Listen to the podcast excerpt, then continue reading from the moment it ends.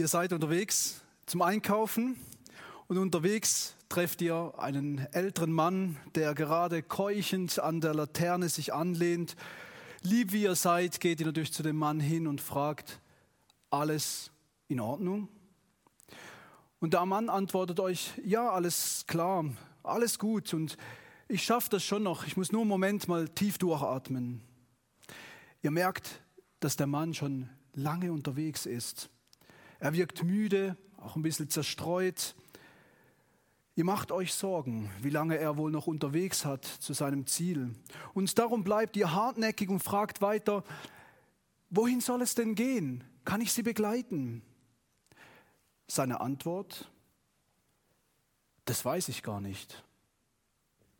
Ihr würdet euch nun wahrlich Sorgen machen um diesen Mann, was wohl mit ihm wird, wenn er keine Antwort hat auf die Frage, wohin gehe ich? Entweder ist man sehr verwirrt, wenn man keine Antwort hat auf die Frage, wohin gehe ich, oder man hat einen sehr extremen Lebensstil oder eine Lebensalternative, für die man sich entschieden hat. Und daher finde ich es berechtigt, dass wir uns heute diese Frage, wohin gehe ich, für unser Leben stellen. Denn wenn wir keine Antwort auf die Frage haben, wird erst am Ziel klar werden, auf welchem Weg wir eigentlich unterwegs waren. Und darum fragen wir uns heute ganz ehrlich, wohin gehe ich? Aber warum stehe gerade ausgerechnet ich hier vorne und darf heute mit euch nach einer Antwort suchen? Ich gebe es gleich von Anfang an zu. Ich bin weder ein Wissenschaftler noch bin ich ein gelernter Theologe mit Abschluss. Nein, ich bin einfach nur ein Christ, der heute bekennt, warum er was glaubt. Und es liegt mir fern, mich über deine Meinung, über deinen Glauben, über dein Verständnis zu stellen. Ich bitte dich nur, die nächsten Minuten wirklich offen zu sein, offen zu sein von der Hoffnung eines Christen, mal ganz genau zu hören und zuzuhören. Schön, dass ihr da seid, schön, dass ihr zuhört. Ich habe unsere Frage in drei Teilfragen ähm, aufgefriemelt. Ähm, erstens beschäftigen wir uns mit der Wohin-Frage. Mit welcher Quelle können wir denn diese Wohin-Frage beantworten? Zweitens werden wir darüber reden, gehe den Weg zum Ziel, also zu welchem Ziel kann der Weg führen, welche Ziele gibt es, welche Wege gibt es. Und drittens werden wir uns Gedanken machen, ich, ich stehe an der Kreuzung, wie entscheide ich mich? Wir beginnen ganz am Anfang mit der Wohin-Frage. Eben mit welcher Quelle können wir diese Frage beantworten? Und gestern, da, ähm, da hatte ich einen, hatte, habe ich an einem Schweißkurs teilgenommen und habe dann auch mit meinem, mit meinem guten Lehrer, ähm, habe ich über das Wohin gesprochen, wohin es denn geht mit unserem Leben. Und er fragt mich ganz ehrlich, Joel, woher weißt du das? Woher weißt du das, was du gerade sagst? Und ich musste mit ihm gemeinsam feststellen, niemand weiß es, sondern wir alle glauben an eine Quelle, die uns eine Antwort gibt. Und so haben wir es dann stehen lassen und ich hoffe, er hört heute zu, was ich weiter dazu sagen möchte und bezeugen möchte. Wir denken nochmal an unseren alten Mann an der Laterne. Was würden wir jetzt tun, um ihm wirklich zu helfen? Er kennt sein Ziel nicht.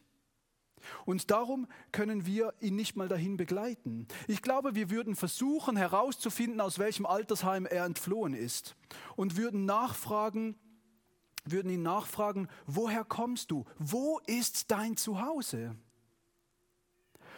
Und genauso wie der alte Mann sich ähm, im Leben befindet, genauso befinden uns auch wir irgendwo mitten in unserem Leben. Auch ihr steht irgendwo im Leben und seid unterwegs. Und was antwortet ihr auf die Frage, wenn ihr gefragt werdet, wohin gehst du? Wohin bist du unterwegs mit deinem Leben? Und die Frage ist für uns sehr schwer, denn ganz ehrlich, vorausschauen kann keiner von uns. Keiner von uns sieht das Ziel. Keiner sieht das Ende des Lebens, was da hinten sein wird. Jeder kann seine Vorstellung haben, jeder kann sein Glaube haben, vielleicht sogar seine Überzeugung. Doch keiner von uns Menschen kann das Ziel äußerlich erblicken. So wie ich die Ausgangstüren da hinten anvisieren kann, in dieser Form sieht ehrlich gesagt niemand von uns das Ziel. Und wie sollten wir dann eine klare Antwort und Überzeugung finden, wohin gehst du? Auch wir sollten es so machen, dass wir zurückblicken, um zu entscheiden, wie wir auf die Suche uns machen nach der Antwort, wohin. Und damit haben wir auch den ersten Vortrag, da haben wir uns damit beschäftigt, woher komme ich? Diese Themenreihe, die könnt ihr auch nachhören auf YouTube, findet ihr auch dieses Thema, woher komme ich? Denn wenn wir zurückblicken und wissen, wo wir herkommen, dann werden wir natürlich viel einfacher eine Antwort finden auf die Frage, wohin wir gehen. Und egal, ob es nun die Woher oder die Wohin-Frage ist, wir müssen alle so demütig sein und so ehrlich sein und zugeben, keiner von uns kann selbst erkennen, was da hinten war und was da vorne sein wird. Und darum greifen wir alle auf verschiedene Quellen zurück, denen wir nachher unser Vertrauen schenken und im Verlauf der Menschheitsgeschichte sind viele solche Quellen angezapft worden. Es gab immer mehr Möglichkeiten an Quellen, um eine Antwort zu entlocken, woher komme ich, wohin gehe ich. Und wenn wir noch heute in animistische Kulturen hineinschauen, dann sehen wir, dass oft diese Quelle auch in der Natur gesucht wird. In der Geschichte sind dann immer wieder Menschen aufgetreten, die aufgetaucht sind als Botschafter Gottes und die Antwort uns gebracht haben. Und dann kamen die sogenannten modernen, aufgeklärten Menschen, die dann die großen Fragen des Lebens mit der Wissenschaft versuchten zu beantworten. Und der Mainstream der Wissenschaft stand heute, beantworten sie die Woher-Frage mit einer durch Zufall entstandenen Evolution und die Wohin-Frage wird mit, damit beantwortet, dass mit dem leiblichen Tod auch unser Seelenleben ein ewiges Ende hat.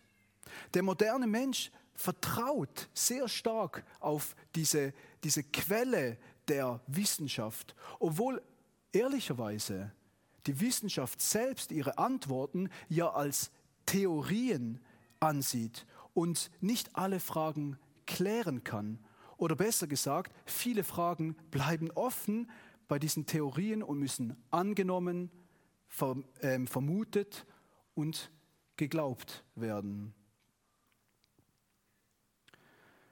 Manchmal hat man das Gefühl, dass diese Quelle Wissenschaft für die Gesellschaft wie so ein absoluter Maßstab hat. Und das, obwohl die meisten und neuesten wissenschaftlichen Erkenntnissen ja meist darauf aufbauen, dass die vorhergehenden eben erweitert, ersetzt oder sogar korrigiert werden. Es kommt auch immer wieder vor, dass Wissenschaftler biblische Aussagen zustimmen, denen sie zuvor abgelehnt waren. Wir dürfen einfach nicht in die Falle tappen, dass die Quelle Wissenschaft einen Absolutheits-Wahrheitsanspruch hat und damit alle anderen Quellen aussticht. Auch dieser Quelle muss man glauben. Während der Menschheitsgeschichte sind dann viele religiöse Quellen natürlich aufgetaucht und entstanden für, zu der Wohin-Frage. Und so hat sich bis heute eine, ich sag's mal, bunte Auswahlmöglichkeit an Do-it-yourself-Bausteinen zu einer Quelle ähm, zusammengesetzt. Man kann von der Wiedergeburt als Geschöpf auf dieser Erde in einem ewigen Kreislauf bis zu der paradiesischen Vorstellung, wir kommen doch alle, alle in den Himmel, bis zu den ähm, bis zu dem Vorstellung oder Anstreben eines Nirvanas, wo wir uns alle in nichts auflösen. Und eines haben sie alle gemeinsam. Der Mensch kann das gewünschte Ziel durch eigenes religiöses Bestreben erreichen. Und wenn wir mal ganz ehrlich sind, müssen wir zuge zugeben, egal welche Quelle wir nehmen, wir müssen uns entscheiden, an sie zu glauben und unser Vertrauen da reinzusetzen. Auch jeder Atheist, jeder Wissenschaftler muss seine Annahmen glauben. Wir entscheiden uns für eine Quelle. Und diese Quelle wird bestimmen, wie wir unser ganzes Leben gestalten, wie wir es einsetzen. Und erst am Ende, wenn der sichere leibliche Tod uns wegrafft, dann werden wir sehen, wo unsere Quelle uns hingeführt hat, worauf wir unser Vertrauen gesetzt haben, wird wirklich alles aus sein und nichts mehr kommen? Ich kann nur ganz persönlich bezeugen, dass mir meine Quelle sogar schon heute eine Heilsgewissheit gibt. Das heißt, es bedeutet eine feste, lebendige Hoffnung, wohin ich gehen werde. Und für mich haben, für mich haben alle Quellen versagt, bis ich auf die eine Quelle mich total eingelassen habe und sie sich als wahr und umunstößlich in meinem Leben erwiesen hat. Ich spreche von der Bibel. Ich spreche von Gottes offenbartem Wort an uns Menschen. Und ja, ich hab, äh, ihr habt recht, ich spreche von einem Buch, das aus 66 uralten Schriften und Briefen besteht, das von 40 verschiedenen Autoren, darunter Könige, Statthalter, Philosophen, Dichter, Hirten und Fischer in einer Zeitspanne von 1500 Jahren unabhängig voneinander durch Gottes Führung einen roten Faden gebildet haben. Menschheitsgeschichte getrieben von Gottes Geist, von Menschen aufgeschrieben und unter der Aufsicht Gottes zusammengestellt. Und es ist die beste bezeugte Textsammlung der ganzen Antike mit Tausenden von Textfunden, davon über 100 in den ersten Jahrhunderten unserer Menschheitsgeschichte. Und unserer Zeitzählung. Wobei neuzeitliche Funde bestätigen, dass sich in den über 2000 Jahre Überlieferungszeit keine nennenswerten Überlieferungsfehler eingeschlichen haben. Prüfe das. Prüfe, ob das stimmt, was ich sage. Ich empfehle dir den Film oder das Buch, was dir mehr liegt, Der Fall Jesu. Da hat ein Journalist versucht zu widerlegen, dass die Bibel Wahrheit ist. Sehr interessant. Beschäftige dich damit. Dieses Buch hat über Jahrhunderte ähm, überlebt. Es wurde immer wieder versucht, dass es vernichtet wird, wegkommt aus der Gesellschaft. Im Mittelalter wurde der Besitz, für den Besitz wurde man gefoltert oder sogar verbrannt. Und doch wurde es in 2000 Sprachen übersetzt und ist weltweit bekannt.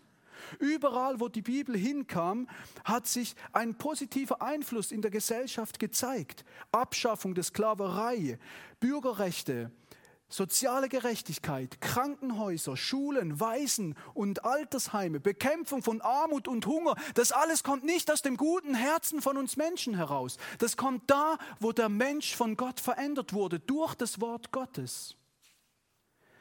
Millionen von Menschen, arme und reiche, einfache, hochbegabte, Handwerker, Studierte, Könige und Knechte haben über die vergangenen Jahrtausende in verschiedenen Ecken dieser ganzen Welt können Sie bezeugen, dass dieses Buch eine anerkannte und lohnenswerte Quelle ist, um die Wohin-Frage zu beantworten. Und wir wären dumm, wenn wir in unserem kleinen Leben nicht prüfen würden, ob diese Quelle die Wahrheit ist. Es ist nun bei mir 15 Jahre her, als ich mit 22 Jahren mich entschieden habe, und die Entscheidung getroffen habe, der Bibel mal einen Glaubensvorschuss zu geben. Also den Inhalt der Bibel als Wahrheit anzuerkennen und nicht vorerst kritisch ranzugehen, sondern zu glauben, auch wenn ich es vorerst nicht verstehe. Und ich kann euch sagen, ich bin erschrocken, was da alles drinsteht. Nicht das, was ich in der Kirche gehört habe, nicht das, was mir die Gesellschaft über dieses Buch vermittelt hat. Nein, lies es einfach, kauft in der Bibel, lies es nach, was da steht. Ich bin aber noch weiter gegangen. Ich habe mich sogar entschieden, den Aussagen der Bibel zu folgen. Und heute kann ich bekennen, dass mir Gott die Augen für vieles geöffnet hat, nicht für alles. Und ich kann bezeugen, dass alle Entscheidungen, die, die ich unter dem Ratschluss Gottes getroffen habe, alle gut waren für mein Leben. Und darum bitte ich heute euch, liebe Zuhörer, einmal unvoreingenommen, mit offenem Herzen der Antwort der Bibel über die Wohin-Frage zuzuhören. Und damit komme ich zum zweiten Teil. Gehe. Der Weg zum Ziel. Zu welchem Ziel? Welche Wege? Wir haben erkennt, erkannt, dass wir ohne eine Quelle keine Aussage machen können über unseren Lebensweg, wo er hinführt. Außer, dass der leibliche Tod uns alle erwartet, da sind wir sicher einer Meinung. Wenn wir der Bibel einen Glaubensvorschuss geben, dann ist ja die Wohin-Frage, äh, die Woher-Frage, die wäre ja dann schon mal geklärt. Der Mensch ist ein bewusst geschaffenes Geschöpf von Gott. Gott und die Menschen lebten in einer Beziehung wie Vater und Sohn. Und laut den biblischen Berichten hat sich der Mensch von Gott abgelöst und ist bewusst einen Weg ohne Gott gegangen. Und seit diesem sogenannten Bib äh, Sündenfall, wie es die Bibel ihn nennt, ist der Mensch auf einem Weg, der von Gott wegführt. Und ist ja klar, dass wenn der, wenn der Mensch sich entscheidet, ohne Gott zu leben, dass dieser Weg natürlich auch ohne Gott endet. Aber wie ging jetzt Gott damit um, dass der Mensch diesen Weg gegangen ist? Er ging so damit um. Denn so sehr hat Gott die Welt geliebt, dass er seinen einzigen Sohn gab, damit jeder, der an ihn glaubt, nicht verloren geht, sondern das ewige Leben hat. Gott sendet also seinen Sohn zu uns Menschen, zu den Menschen, die Gott den Rücken zugekehrt haben, um sie wieder in eine vertrauensvolle Gemeinschaft mit Gott zurückzuführen. Und da kommt es ins Spiel, das ewige Leben, die biblische Bezeichnung für das, was nach dem leiblichen Tod alle Menschen erwartet. Aber dazu später mehr. Nun möchten wir ganz bewusst ähm, anhören, was Jesus zu der Frage gesagt hat. Ich weiß, die historische Person Jesus, an der zweifelt heute fast niemand mehr. Also daran, dass Jesus als Mensch auf dieser Welt gelebt hat und einen, einen ähm, bleibenden Eindruck hinterlassen hat. Die Zweifel gehen immer darum, ob er nicht nur ein Gutmensch war, ein Religionsgründer, ein Prophet oder wie er selbst gesagt hat, der Sohn Gottes.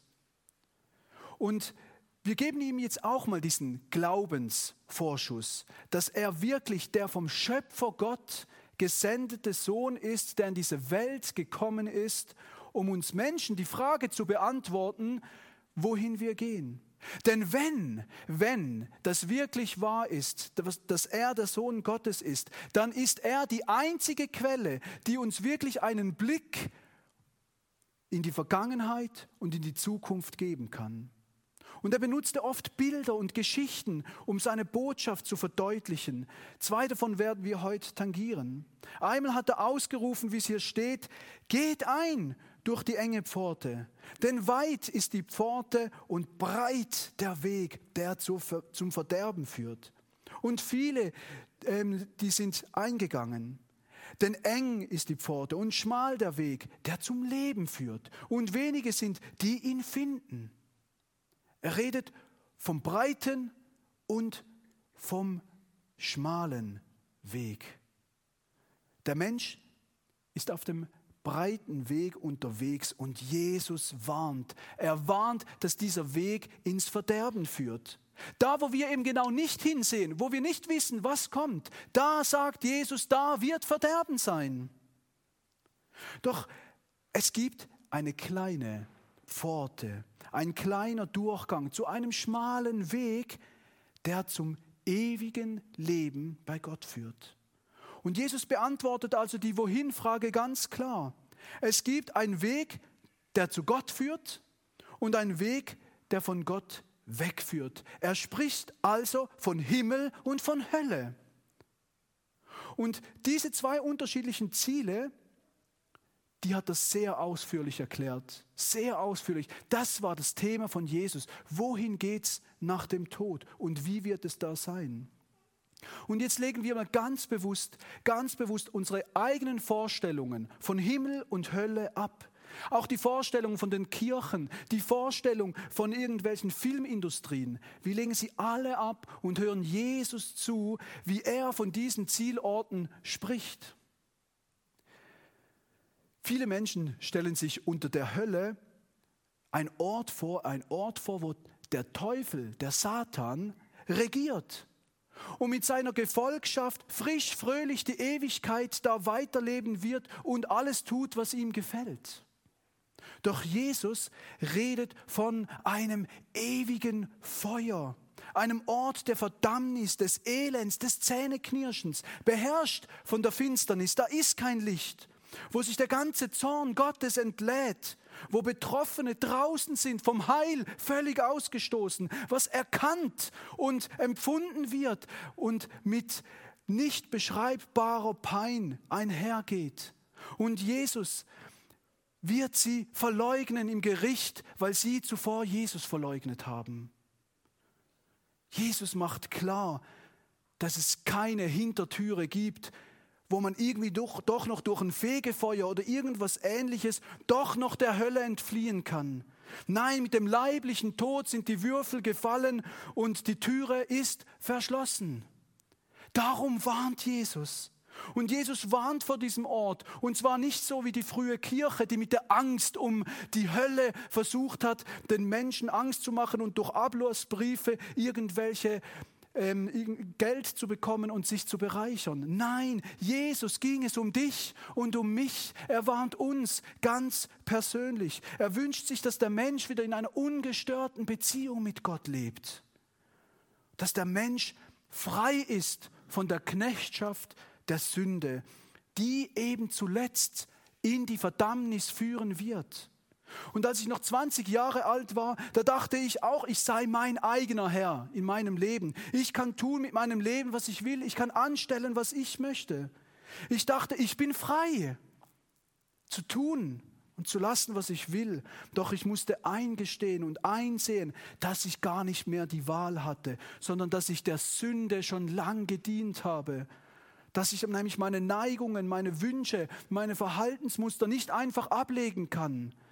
Und ich erkannte, dass ich mehr und mehr versucht habe, aus dem Leben noch mehr rauszupressen und gemerkt, dass ich völlig ausgequetscht bin und nichts mehr mich erfüllen kann. Aber auch nicht nur die Vorstellung von der Hölle, sondern auch die eigene Vorstellung vom Himmel ist bei vielen ganz anders, als es Jesus uns berichtet. Die meisten stellen sich einen wolkigen Ort vor, wo sie mit ihrer Harfe die Langweiligkeit der Ewigkeit verbringen werden. Andere stellen sich vor, dass sie dann oben sind und schauen auf die Erde runter und können das Weltgeschehen irgendwie verfolgen. Selbst die meisten Christen denken und stellen sich einen transzendenten Ort vor, wo man irgendwie die Ewigkeit als ein Geistwesen verbringen wird. Durch Jesus Christus, er spricht von einem neuen Himmel und einer neuen Erde als letztes Ziel in der Ewigkeit. Es wird ein materiell ergreifbarer Ort sein. Erlöste Menschen werden mit ihrem unbefleckten, wiederauferstandenen Leib über Straßen zu ihrem Wohnort gehen. Es wird kein Leid, kein Tod, kein Geschrei, keine Tränen geben, weil alles unter der Herrschaft Gottes stehen wird an diesem Ort. Und unter dieser Herrschaft werden Erlöste die Erde verwalten und beleben. Es ist kein transzendenter Ort, sondern ein real erlebbarer Ort, wo Jesus Christus im Zentrum der ewigen Anbetung stehen wird. Und ich freue mich, ich freue mich so auf diesen Ort, weil ich ihn erleben werde und ergreifen werde. Und so antwortet Jesus auf die Wohin-Frage. Und ja, es ist die gleiche Antwort wie im Mittelalter, Himmel oder Hölle. Der Vorteil, den du hast gegenüber dem Mittelalter, ist, dass du heute selbst alles nachprüfen kannst, ob es richtig ist, ob es der biblischen Wahrheit entspricht, was ich predige. Du kannst das Wort Gottes lesen. Du brauchst keinen Priester, du brauchst keinen Pfarrer, du brauchst keinen Prediger, um das Wort Gottes zu lesen und zu erfahren, dass Gott in dein Leben sprechen möchte.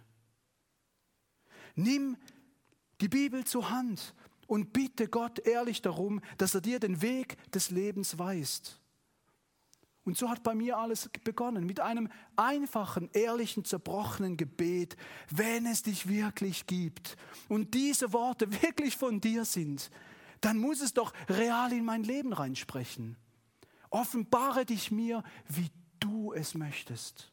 Und genau das hat sich bewahrheitet und ich kann es bezeugen. Und so bleibt uns die letzte Frage, der letzte Punkt. Drittens, ich, jeder Einzelne, stehe an der Kreuzung. Wie entscheide ich mich? Wir alle kommen in unserem Leben an Wegkreuzungen, wo wir uns für einen Weg entscheiden müssen. Jeder, der heute zuhört, steht automatisch wieder an einer Kreuzung. Eigentlich jedes Mal, wenn du in deinem Leben über deine Ziele nachdenkst, über das Ziel deines Lebens, dir Gedanken machst und die Wohin-Frage stellst, stehst du da und musst wieder die Entscheidung treffen, bleibe ich auf meinem Weg oder schlage ich einen anderen Weg ein. Und die letzten Tage, da habe ich mit einigen Menschen genau über diese Abzweigung zu Gott gesprochen. Und leider, leider fast durchgehend habe ich die gleiche Antwort bekommen. Augen zu und durch. Ich brauchte Gott bis jetzt nicht und er brauchte mich nicht. Einfach weitermachen, es wird schon alles gut gehen. Es gibt auch andere, solche, die mir beantwortet haben, dass sie selber irgendwelche Abzweigungen gefunden, gemacht haben. Sie vermuten, dass sie einen zusätzlichen Weg gefunden haben, um mit Gott wieder ins Reine zu kommen. Und wisst ihr, welche Quelle sie genommen haben? Welche für sie unumstößliche Quelle? Ihre eigene Vorstellung. Ihre eigene Vorstellung, die sie durch Gedanken von Menschen und Gedanken von, der, von Gott durchmischt haben und einen Weg gefunden haben, der für sie passt. Doch Jesus, Jesus spricht nur von einem Weg. Er spricht nicht von vielen Wegen. Jesus Christus sagt, ich bin der Weg und die Wahrheit und das Leben. Niemand kommt zum Vater denn durch mich. Er spricht von einem einzigen Weg, der zurück zum Vater im Himmel führt. Natürlich kann man viele Wege in seinem Leben gehen, aber nur einer, nur einer führt zu dem Gott, der uns in der Bibel als Schöpfer von der Erde und von Menschen vorgestellt wird. Es ist uns klar, wenn jeder seine eigene Wahrheit hat, dann gibt es keine Wahrheit. Und darum muss sich jeder für eine Wahrheit entscheiden. Und zuletzt wird es nur eine Wahrheit sein, die zum Leben führt. Aber warum? Ausgerechnet Jesus als der einzige Weg zurück zu Gott. Warum Jesus? Das Wort Gottes beschreibt, dass wir nicht selbst zu Gott umkehren können, weil uns die Sünde von Gott trennt. Also genau der Weg, auf dem wir eigentlich unterwegs sind, eben der Lebensweg ohne Gott, der trennt uns von Gott. Je weiter wir auf diesem Weg von Gott wegkommen, desto gottloser wird auch unser Lebenswandel. Und somit verfehlt der Mensch das Ziel, welches Gott mit ihm hatte. Und genau das ist die Sünde, die Zielverfehlung unseres Lebens. Und Gott sieht nicht zuerst deine ganzen moralischen Verfehlungen, dein Lügen, dein Neid, deine Bosheit, deine Perversion. Nein, das sind alles nur Symptome der größten Sünde, nämlich ein Leben ohne Gott. Und wir können die Sünde nicht aus eigenem Willen und Bemühen einfach ablegen. Keiner von uns. Sie muss nämlich bezahlt und beglichen werden. Und Gott drückt es auch nicht einfach ein Auge zu, weil der Lohn, der Preis der Sünde ist der Tod. Die ewige Trennung von Gott, eben dieser Zustand, den die Bibel als ewige Verdammnis zeigt. Aber, aber, um diesen Preis zu bezahlen, hat Gott ja seinen Sohn Jesus Christus auf diese Welt gesandt. Er lebte nämlich ohne Sünde und war bereit, die Schuld der Menschen auf sich zu nehmen. Er wurde unschuldig ans Kreuz geschlagen und hat es gewähren lassen, gewähren lassen, weil er wusste, dass er die Schuld von uns Menschen damit begleichen konnte. Und das ist das Erlösungswerk Jesu Christi. Das ist das Zentrum der Bibel von der ersten bis zur letzten Seite. Jesus Christus, der versprochene Retter. Und so wurde Jesus zu dem einzigen Weg, der zu Gott führt. Und deswegen liebe ich Jesus, weil er mich zuerst geliebt hat, als ich ihn noch nicht wollte in meinem Leben und seine Liebe bewiesen hat. Und somit gibt es auf die Wohin-Frage eben zwei Antworten. Entweder auf dem Weg ohne Gott bleiben und somit auch ohne Gott enden. Oder die einzige Abzweigung auf dem Weg zurück zu Gott nehmen und bei Gott sein. Doch wie kriegen wir die Kurve? Wie nimmt man diese Abzweigung? Gott beschreibt dieses Prinzip der Vergebung hier an einer Stelle, wo man immer wieder auch kommen darf. Wenn wir unsere Sünden bekennen, so ist Gott treu und gerecht, dass er uns die Sünden vergibt und uns reinigt vor aller Ungerechtigkeit.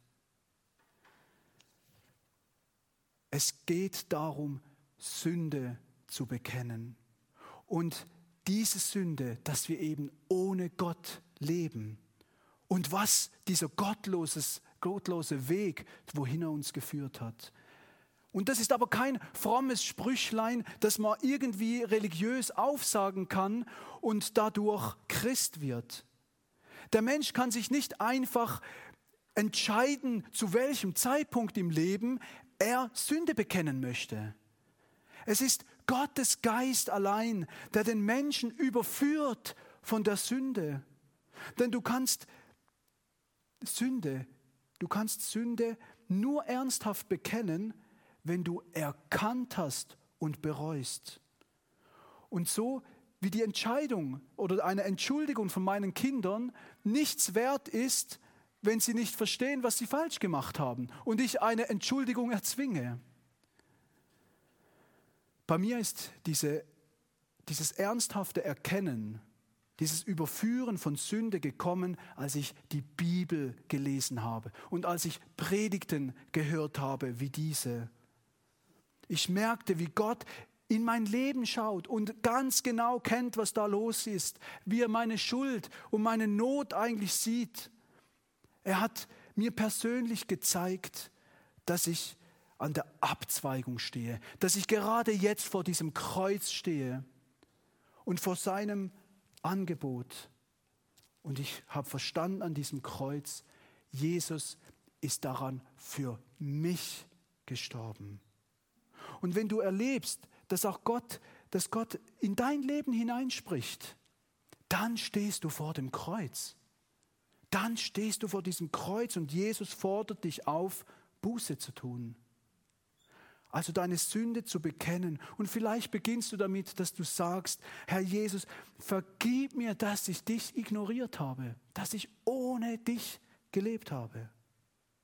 Jesus hat diesen Prozess mal in einem in einem Gleichnis beschrieben, einem sehr bekannten Gleichnis vom verlorenen Sohn, wo in Lukas 15 steht, wie ein Mann zwei Söhne hatte und der Jüngere, der wollte weg, hat sein Erbe ausbezahlen lassen, ist aus dem Vaterhaus raus, ist weg in die Welt hinein, hat alles verprasst, bis er Mangel gelitten hat und sich an einem Bürger des Landes hing und bei den Schweinen endete, wo er nicht mal mehr seinen Bauch füllen konnte. Und da an diesem tiefsten Punkt, da hat er sich zurückerinnert. Wo komme ich her? Wie war es bei meinem Vater? Und an diesem Punkt hat er entschlossen, Buße zu tun, umzukehren und hat sich auf den Weg gemacht, zurück zum Vater, wo er empfangen wurde, abgeholt wurde und vom Vater nach Hause gebracht wurde. Und wir Menschen, wir haben uns doch alle unser Erbe ausbezahlen lassen und sind aus dem Vaterhaus weggezogen. Weg in ein fernes Land, weg, so weit weg möglich wie Gott, den brauchen wir nicht. Seine Regeln, sein, sein, sein Denken über uns, wir wollen es nicht. Wir verschwenden keinen Gedanken in unserem Alltag an Gott, unserem eigentlichen Vaterhaus, wo wir herkommen. Wir blicken nicht zurück und verhalten uns, als ob es keinen Gott geben würde in Deutschland. Wir kommen ohne Gott zurecht. Und doch, und doch, wenn es ganz besonders auch in großen Herausforderungen, erkennen wir oder ahnen wir, dass uns dieses Leben nicht satt macht. Wir ahnen es und merken, dass dieses Leben eigentlich leer ist. Und genau an diesem Punkt zeigt in dieser Geschichte, wie der verlorene Sohn eben zurückblickt in diesem Moment, an das Vaterhaus denkt. Er stellt sich die woher komme ich, Frage, und leugnet seine Herkunft nicht mehr. Und da an dem Futtertrog bei den Schweinen wird er überführt und hat seine Sünde eingesehen. Er hat seine Sünde, den falschen Weg eingesehen und bereut. Und wenn du, wenn du an diesem Punkt bist, dann darfst auch du zu Gott kommen mit deiner Schuld. Wie in diesem Prinzip, das wir in Jakobus 4, Jakobus 4, Vers 8 lesen. Naht euch Gott und er wird sich euch nahen. Säubert die Hände, ihr Sünder, und reinigt die Herzen, ihr Wankelmütigen. Also der verlorene Sohn, als er umgekehrt ist, da ist sein Vater zu ihm gekommen. Und wenn du dich wieder zu Gott wendest, dann wird er dir entgegenkommen und wird dich nach Hause bringen. Alles beginnt damit, dass du nicht mehr von Gott wegläufst, sondern zu ihm hin und der Rest kommt von alleine. Gott selbst hat nämlich den größten Schritt getan, um dich zu zurückzubringen. Er kam auf diese Welt, um die Sünde zu bezahlen und nimmt dich mit zu ihm. Du darfst dich bei Jesus Christus reinigen lassen. Bevor ich Christ wurde, dachte ich, ich kann das selber mit ein paar frommen, guten Taten die anderen abwiegen und als so eine Art Selbstreinigung Gott zu begegnen. Doch nur Jesus Christus, sein Erlösungswerk, kann deine Schuld vergeben und dein Herz reinigen. Und wenn du deine Sünde erkennst, dann geh, geh bitte damit zu Jesus, zu Jesus Christus, der der Weg ist, der dann dir das wahrhaftige, ewige Leben dich dahin führen wird. Und dieses ewige Leben beginnt nicht erst nach dem leiblichen Tod, sondern es beginnt in der Stunde, wo du Vergebung bekommst und auf den schmalen Weg in dein Leben gehst. Und da darfst du ein Leben mit einer lebendigen Hoffnung führen. Warum eine lebendige Hoffnung? Es ist keine Vermutung, vielleicht wird es mal so sein, sondern die Hoffnung, sie ist lebendig, weil sie eine Person ist, die Hoffnung. Die Hoffnung ist nämlich, Jesus Christus ist der Weg, der mich frei macht. Und da er von den Toten auferstanden ist und zu Rechten des Vaters lebt, ist die Hoffnung lebendig. Und ich weiß, ich glaube nicht, ich weiß, dass mein Erlöser lebt. Und weil er lebt, deswegen glaube ich an seine Antwort über die Wohin-Frage. Aber ich weiß, dass mein Erlöser lebt, weil er sich mir offenbart hat als der Lebendige. Und Menschen, die mit dieser Hoffnung leben, die haben nicht nur die Antwort auf die Woher und auf die Wohin-Frage, sondern auch auf die Wozu-Frage. Wozu lebe ich? Ich lebe, um Gott näher zu kommen, um für ihn zu leben.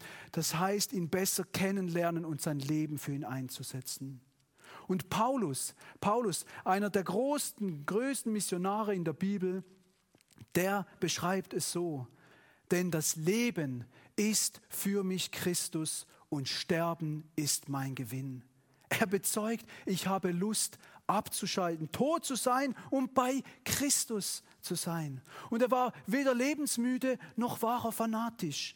Nein, er war sehr ausgeglichen in der Einstellung und der Hoffnung. Solange ich auf dieser Erde lebe, solange ich auf dieser Erde lebe, lebe ich für Christus. Und wenn ich sterbe, dann verliere ich nichts, weil ich für Christus gelebt habe und dann bei Christus sein werde, sondern ich werde bei ihm sein. Ich verliere nichts. Und da müssen wir alle ganz ehrlich sein, ob Christ, nicht Christ, was auch immer.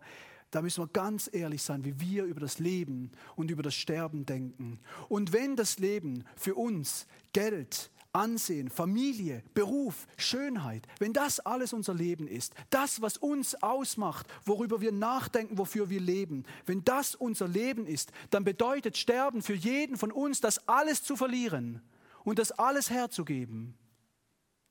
Doch wenn Jesus Christus dein Leben ist, wenn Jesus Christus dein Leben ist und nur dann ist Sterben ein Gewinn.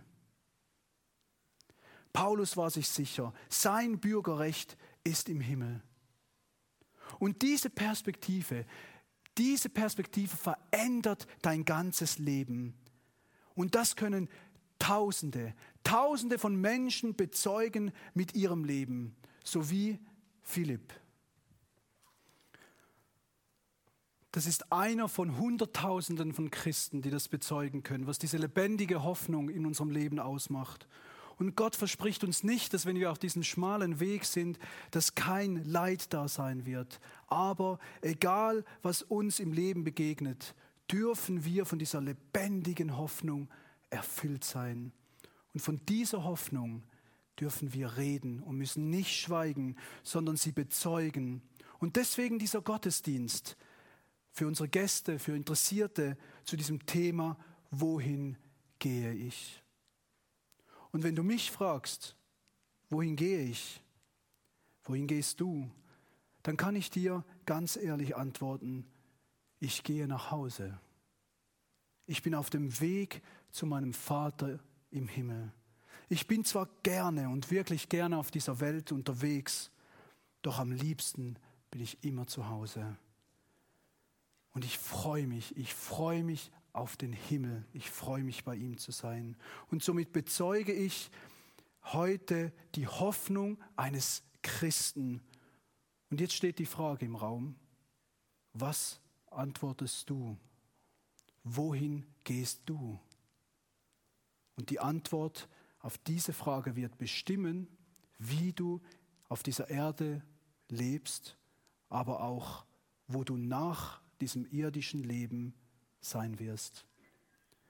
Zum Abschluss möchte ich mit Gott sprechen und beten. Wir stehen dazu auf.